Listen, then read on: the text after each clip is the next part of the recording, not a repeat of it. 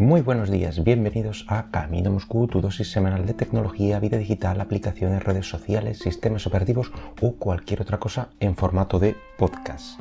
Este es el programa número 164 del miércoles 30 de diciembre del 2020. Y hoy, bueno, pues para terminar el año de una forma relajada, amena, eh, vamos a hacer algo que, que creo que hasta ahora no había hecho y es pues un tag estos que, bueno, pues que tanto se ven por YouTube, concretamente vamos a hacer el de series del 2020 del canal Fuera de Foco y bueno, en la descripción os dejaré enlace a su canal eh, porque me parece que es un canal genial para mantenerse informado del, mundillo de películas y series.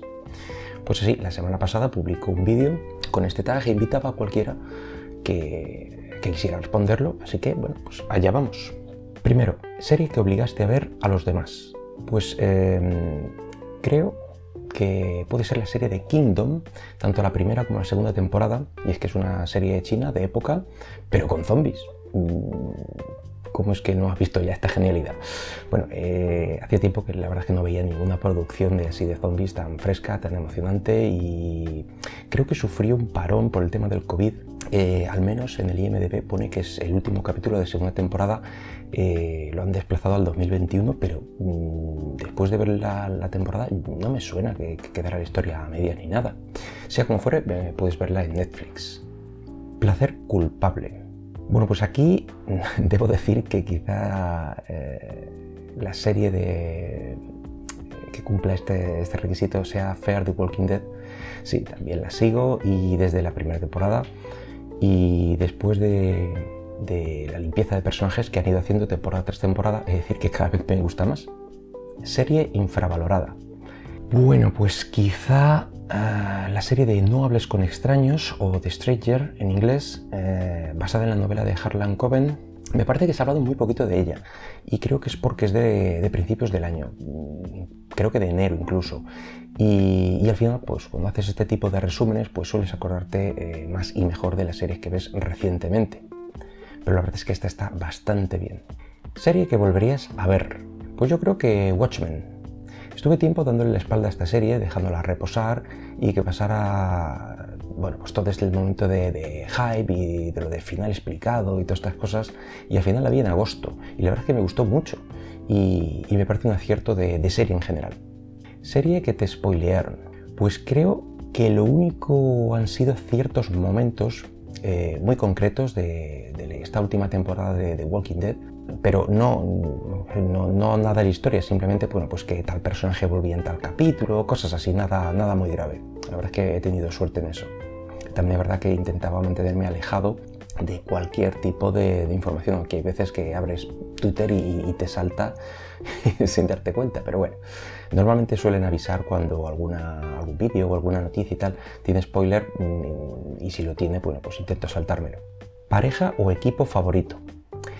Iba a comentar aquí la pareja de investigadores de la serie de Proyecto eh, Blue Book, una serie de hace uno o dos años con un par de temporadas que creo que ya ha terminado, pero es que aún no he terminado yo de verla. Eh, así que, bueno, puede que aún no sea lo que estoy esperando o que no me termine de gustar, así que eh, me decanto por la pareja que forman Mando y Baby Yoda, o Grogu, ahora que sabemos su nombre, en la serie de El Mandaloriano. Momento que te hizo llorar. esto sí que es complicado, porque creo que excepto Downton Abbey eh, no hay ninguna serie que haga que se me asomen las lágrimas. Momento que me perturbó. También es difícil de contestar, ya que no suelo ser muy aprensivo a, nada en, las películas o series. Pero así pensándolo un poco, podría decir que la serie sí, eh, de Apple TV Plus, mm, con Jason Momoa como protagonista, que es una serie posapocalíptica, con buena premisa, eh, donde la gente ha perdido la capacidad de ver y, se ha vuelto una especie de sociedad medieval con restos de un pasado mejor, etc. Bueno, pues hay un personaje en concreto, la reina, eh, que si lo has visto la reconocerás, que está un poco así como loca, básicamente. Y hay momentos en los que dice, bueno, pues que va a hablar con los dioses o va a tener visiones o algo así, y directamente engancha a una de sus esclavas y le obliga a practicarle sexo oral.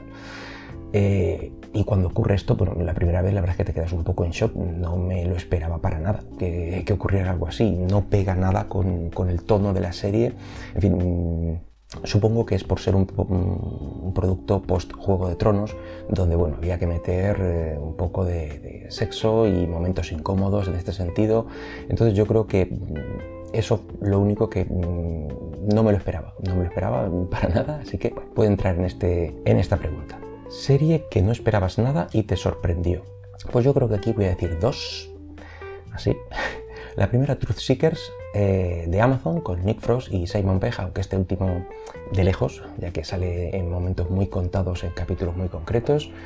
Eh, trata del típico friki aficionado a investigar y resolver misterios paranormales y estando estos dos actores implicados, evidentemente el tono es cómico, pues la verdad es que no esperaba nada de la serie, casi que ni me hiciera gracia, pero mira, los personajes me gustaron, especialmente el de Malcolm McDowell, que es el papel del padre de Nick Frost, que la verdad es que está muy bien, está muy gracioso. Resumiendo, mm, tiene el tono justo de misterio y de humor. Y la segunda, eh, Gambito de Dama, sí, sé que todo el mundo hablaba maravillas de ella, que esto, que aquello, que lo demás para allá, pero cuanto más y mejor hablaban, menos me apetecía. Eh, la mayoría de las series que tienen tanto hype y a todo el mundo le gusta, eh, suelen crearme este efecto. Pero al final nos sentamos a verla y después de ver un gran primer capítulo, el resto ya viene solo. Y si alguien tiene las mismas reticencias que tenía yo con esta serie y aún no la ha visto, pues yo le diría que le dé una oportunidad porque es una historia que va mucho más allá del mero deporte de ajedrez. Personaje que más amaste y personaje que odiaste. Pues yo creo que uno de los personajes que más me gustaron mmm, quizás sea Andy Barber, que es el protagonista masculino de Defending Jacob, y por todo lo que hace para, eh, para ayudar a su hijo, etc. Mmm, me parece un personaje bastante bueno. Y el que más odié, cualquiera, cualquiera de la serie Jamestown, en cualquiera de sus tres temporadas. Son todos personajes odiosos y, y sin sentido. No se salva ni uno. Serie que no terminaste de ver. Pues después de hacer mucha memoria, creo que de las pocas series que, este año he abandonado, de hecho es la única de la que tengo recuerdo, es la de Perry Mason, con Matthew Rhys como protagonista, el de, Americans. Y mm, la verdad es que no sé por qué terminé abandonándola. Creo que simplemente no encontré momento para verla. Eh, la dejé en el primer capítulo, pero tampoco puedo decir que sea o, que fuera mala o aburrida. No me dio tiempo a, ver más allá, pero ahí se quedó. Si pudieras vivir en uno de estos universos, ¿cuál elegirías y en qué rol? Bueno, ah, se me ocurre quizá que el mundo, un mundo curioso para visitar o en el que estar podría ser el de Carnival Row, una especie de, de, Londres victoriano, pero bueno, con series de diferentes especies del mundo fantástico como hadas, faunos, etc no sé, me, gusta esa, estética victoriana y no sé, queda, queda bien. Y, el rol, bueno, pues quizá el del protagonista, el de Orlando Bloom, aunque quizá el tipo está demasiado atormentado y con un pasado demasiado turbio, pero bueno, ahí está. Serie que te recomendaron mucho pero no pudiste ver.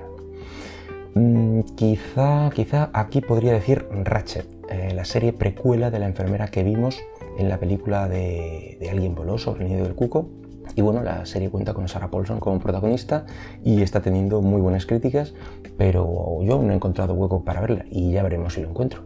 Serie más decepcionante. Uy, aquí me tengo que explayar. He sacado tres, tres series decepcionantes. La verdad es que tienen todas eh, muchas esperanzas y todas han caído.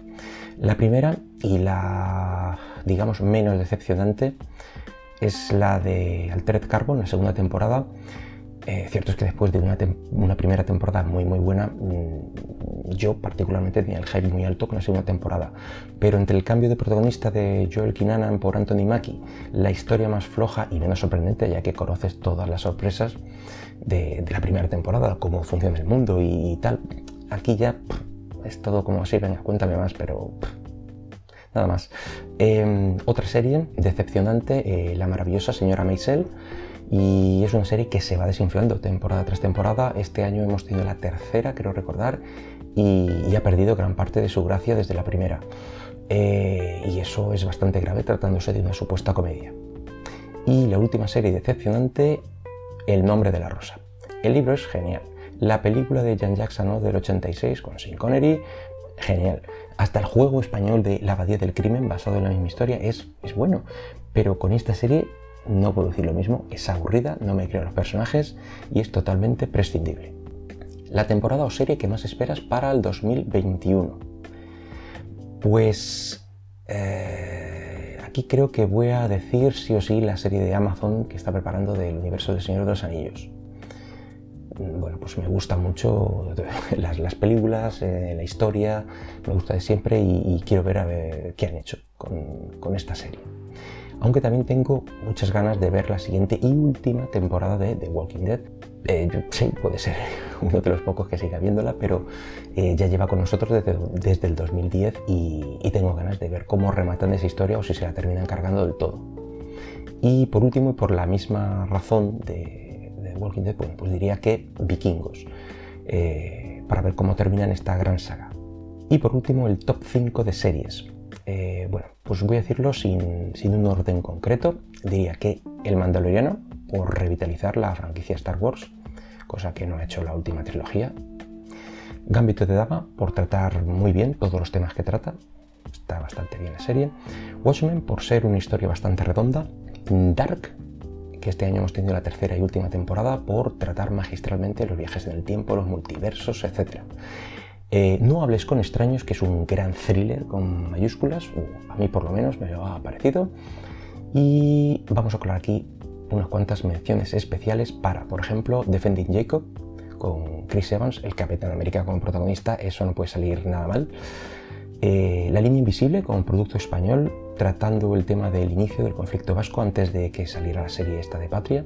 Y por último, The Head, que es una miniserie de seis capítulos que suele pasar por debajo del radar y trata sobre una serie de asesinatos que han tenido lugar en una base científica de la Antártida. Y bueno, me gusta, con sus giros, sus historias, mm, al final todos parecen que han podido ser recomendables. Y bueno, estas han sido todas las preguntas y os animo a hacer este tag en cualquier sitio, aunque sea por Twitter. Y bueno, pues nada más por hoy. Espero que el podcast haya sido de tu agrado y si lo deseas puedes dejarme algún comentario por Twitter en arroba camino Moscú. Hasta luego y feliz año.